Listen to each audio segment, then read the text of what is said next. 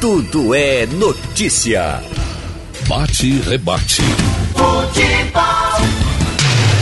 Ralf de Carvalho e o nosso futebol. Bom dia, Wagner. Bom dia, Bom minha dia. gente. O nosso futebol, o esporte vai bem, obrigado, porque o esporte está como o time de maior resposta no retorno do campeonato, é líder dessa segunda etapa, que é da vigésima rodada para cá, o retorno. Então o esporte já acumula oito rodadas sem perder de ninguém.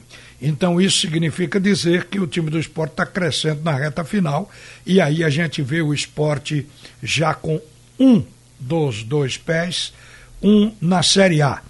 A direção do esporte ainda fica meio precavida, porque não quer comemorar antes dos pontos se acumularem, e aí o esporte tem ainda que conquistar seis pontos para garantir essa passagem. Mas no embalo que vai, vai chegar lá. Agora, gente, eu vou começar aqui, tem muito assunto para gente falar posteriormente, mas vou começar falando com o presidente da Federação Pernambucana de Futebol, porque está se definindo o comando da arbitragem de Pernambuco, especialmente para o campeonato e para as etapas que virão no ano de 2020. Está perto, nós já estamos no final de outubro. Evandro Carvalho, presidente da FPF, bom dia. Bom Oi? dia, Ralf. Bom dia a todos que fazem a Rádio Jornal, a enorme audiência sua. É, procedemos o convite a Sebastião Rufino Filho para assumir a Comissão Estadual de Arbitragem, a CEAF. Hoje à noite temos a inauguração é, da ANAF, Pernambuco, aqui, com a presença do presidente nacional, Salmo Valentim, com a presença de Emerson, que agora é instrutor CBF FIFA.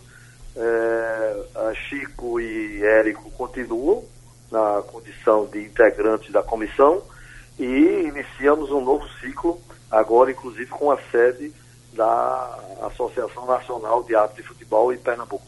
A Pernambuco, então, de repente aparece agora no quadro nacional, com o Salmo e com o Emerson, evidentemente aí está no estágio de Brasil. E aqui, dentro do Estado, você diz o seguinte: a comissão vai ser formada por Sebastião Rufino, Eric Bandeira e Francisco Domingos. O presidente, a escolha, só para confirmar, foi Rufino para presidir é, a comissão? Já fizemos o convite a ele. É dentre dois, três nomes que foram postos, selecionamos ele por ser um administrador, uma pessoa que tem um perfil administrativo, uma pessoa que encerrou a carreira muito recentemente, está super atualizado com as interpretações da FIFA, que, que são o nosso caso, né? Essa questão de bola na mão, mão na bola, de falta em movimento, falta em inércia. A FIFA toda semana, todo mês faz uma modificação. Então era muito oportuno que fosse um ato que estivesse em atuação que tem acompanhado mensalmente essas alterações e esses eventos que nós fazemos de treinamento da arbitragem. E é, já, já, já mandei preparar, já na minuta do regulamento do próximo ano, já a opção que aí tem que ser votada pelos clubes, nós temos o VAR, como nós tivemos há quatro anos atrás, mas aí é preciso que seja aprovado no Conselho Técnico, porque isso implica em custo.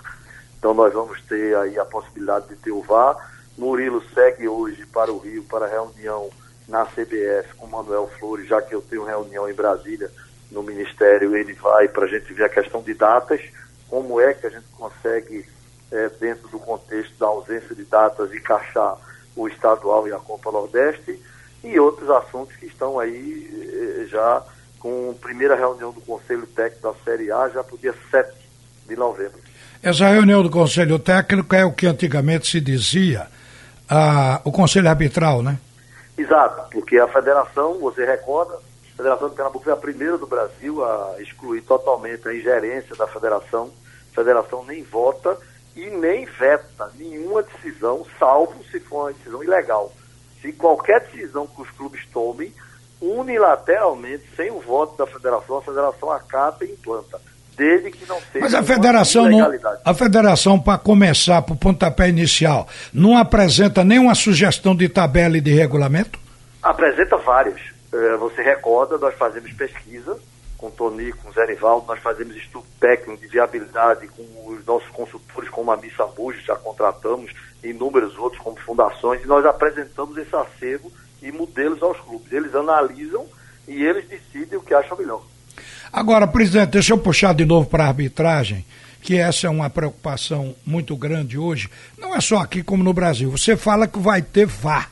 O VAR daqui vai ser um VAR de quantas câmeras? Que é para a gente ter ideia do alcance e da firmeza nas decisões.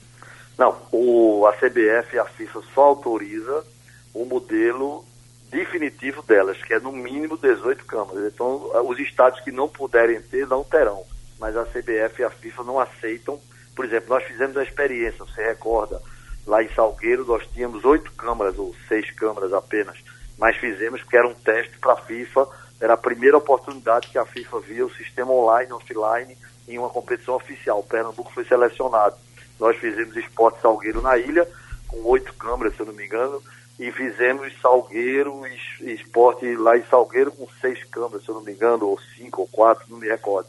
Mas hoje não é possível, hoje são 18, no mínimo, fixas.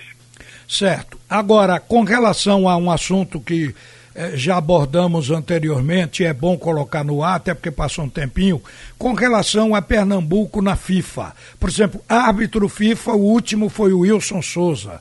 E de lá para cá parece que aqui no nosso quadro não teve ninguém com esse gabarito para poder botar o escudeto na camisa. Como, como é que fica? A federação trabalha isso? Qual é a sua ideia? Nós estamos trabalhando, nós, das duas árbitras sexo feminino FIFA, uma é de Pernambuco e a outra de São Paulo. É, afora isso, auxiliares nós tivemos e temos FIFA, mas árbitro principal do sexo masculino, o último foi o Wilson. Nós temos hoje pré-selecionados que já fizeram curso e estão e, e, é permanentemente sob observância e análise na CBF. Nós temos Gilberto, né, que já foi pré-selecionado, nós temos é, o, o Inácio, dos novos. Nós temos três atos que nós estamos preparando para se submeterem a essa análise de, de crédito de árbitro especial e posteriormente árbitro FIFA. Bom, eu não digo que Pernambuco vai ter força na arbitragem. Eu diria que o Pernambuco vai ter representatividade na arbitragem brasileira. É por aí? É, inclusive o presidente nacional é nosso. É, nós é que colocamos. O presidente da Associação Nacional de Árbitros de Futebol era o nosso presidente da comissão, Salmo Valentim. Nós conseguimos eleger Salmo na comissão nacional. Salmo deixou a comissão nacional e foi para a NAF. Agora, nós temos Emerson, que era o nosso presidente, que agora é instrutor nacional, CBF FIFA, e agora nós temos o Fino iniciando uma nova carreira administrativa de gestão da comissão estadual. Presidente Evandro Carvalho, obrigado. É, e bola para frente. Ah, depois a gente vai ver o desdobramento disso, vamos conversar posteriormente sobre o campeonato pernambucano e especificamente sobre o campeonato pernambucano e prováveis mudanças que devem ocorrer. Não está previsto mudança para ocorrer? Na, o, a fórmula ela foi muito bem aceita, inclusive ela foi resultado de duas pesquisas, uma física e uma online. É, o que se discutiu, que a federação, é, vamos dizer assim, não entende como ideal, é a disputa de terceiro lugar. A federação entende que não, não seria necessário, mas os clubes, dois anos seguidos, por unanimidade, votaram mantendo a decisão de terceiro lugar. A federação, novamente, vai propor ou vai apresentar a sua ideia de que os clubes analisem a possibilidade de não ter. Outra questão que a federação entende que também não é a ideal é classificar 8 de 10. Na opinião da federação, deveria classificar 10, 4. Ou seja, 10 disputam o primeiro turno, classificava, classificariam-se 4. Mas, como eu disse, a federação só apresenta a ideia, o conceito, justifica tecnicamente, mas quem tem que votar e decidir são os clubes. Obrigado ao presidente da federação, Evandro Carvalho, por essas informações. Olha, minha gente, o, o Flamengo ganhou do CSA.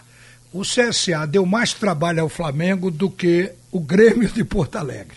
É incrível, mas o CSA teve chances para empatar o jogo. Mas é claro que o Flamengo não jogou a mesma bola. O time, apesar de entrar com Gabigol, com todo mundo, o time do Flamengo seguramente deu uma relaxada. Mas ganhou o jogo. E o fato de ter ganho do CSA por 1 a 0 com quase 70 mil torcedores em campo recorde. Isso é uma coisa realmente impressionante da torcida e a motivação dessa torcida do Flamengo. Então o Flamengo está a 10 pontos do segundo colocado, que é o Palmeiras. Está com 67 pontos, Palmeiras com 57, o Santos com 52 e o São Paulo com 49 na zona da Libertadores. Na pré-Libertadores, o Inter com 45, o Corinthians com 45. Na Sul-Americana, tem Grêmio, Clube Atlético Paranaense, Bahia, Goiás, Vasco, Clube Atlético Mineiro e Botafogo, de 44 a 33 pontos nessa faixa aí. Mas olha, o que está assustando é o risco de queda. E segundo o Tristão Garcia, que a matéria foi publicada no Sport TV, o, o Tristão Garcia dá aqui como risco de queda, olha só o percentual. Para Cruzeiro, de 42%, e para o Fluminense, de 33% de probabilidade de queda. Será que uma dessas equipes grandes vai ser companheira do Clube Náutico Caparibe no ano que vem na Série B, luta contra a queda. Atenção, Havaí 99% de probabilidade de queda, Chapecoense também 99%, CSA 73% de risco de queda, aí aparecem Cruzeiro com 42% e Fluminense com 33%. A gente sabe que já estão hoje dentro do Z4 Cruzeiro, CSA, Chapecoense e Havaí. Essas quatro estão figurando no momento na zona de rebaixamento do Campeonato Brasileiro. Falou, Ralf de Carvalho. Tudo é notícia.